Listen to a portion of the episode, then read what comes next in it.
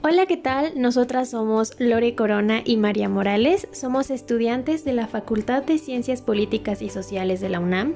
El día de hoy les presentamos un episodio más de nuestro podcast titulado Las Sociolocas, en donde hablaremos sobre el capítulo 1, La promesa, en el libro titulado La imaginación sociológica de Charles Wright Mills. Para el autor el tema principal es la imaginación sociológica. La imaginación sociológica es una forma de ver, analizar y resolver problemas sociales. Hay dos tipos de problemas. Uno que viene desde las inquietudes de las personas y el otro que viene de las inquietudes públicas. La primera se resuelve dentro del individuo, la segunda se resuelve dentro de las instituciones políticas y económicas. Pero no solo eso.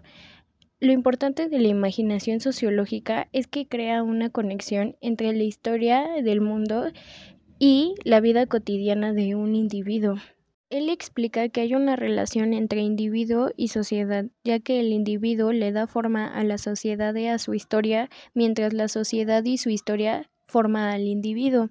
Él cree que para comprender tu vida y tus posibilidades, es necesario conocer la de todos los individuos que se encuentran a tu, alrededor y con las mismas circunstancias.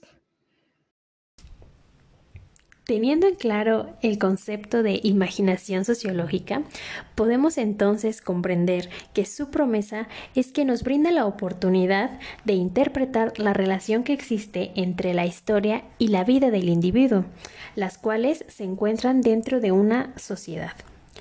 Esta es una característica fundamental que debe de poseer el científico o el investigador social, ya que permite percibir las problemáticas sociales desde distintos puntos de vista. Para lograr esto, entonces, se debe de cuestionar los componentes de la estructura social y cómo es que estos se vinculan. ¿Cuáles son los elementos que constituyen a la estructura social que se está analizando y cómo es que estos se asocian? Asimismo, ver las distinciones que existen de unos y otros. También se debe de puntualizar las características que la definen y la han establecido una estructura social continua, o por el contrario han ocasionado que ésta evolucione al igual que es de suma importancia determinar el papel que esta sociedad ocupa en la historia del ser humano y cómo es que esto afecta al individuo.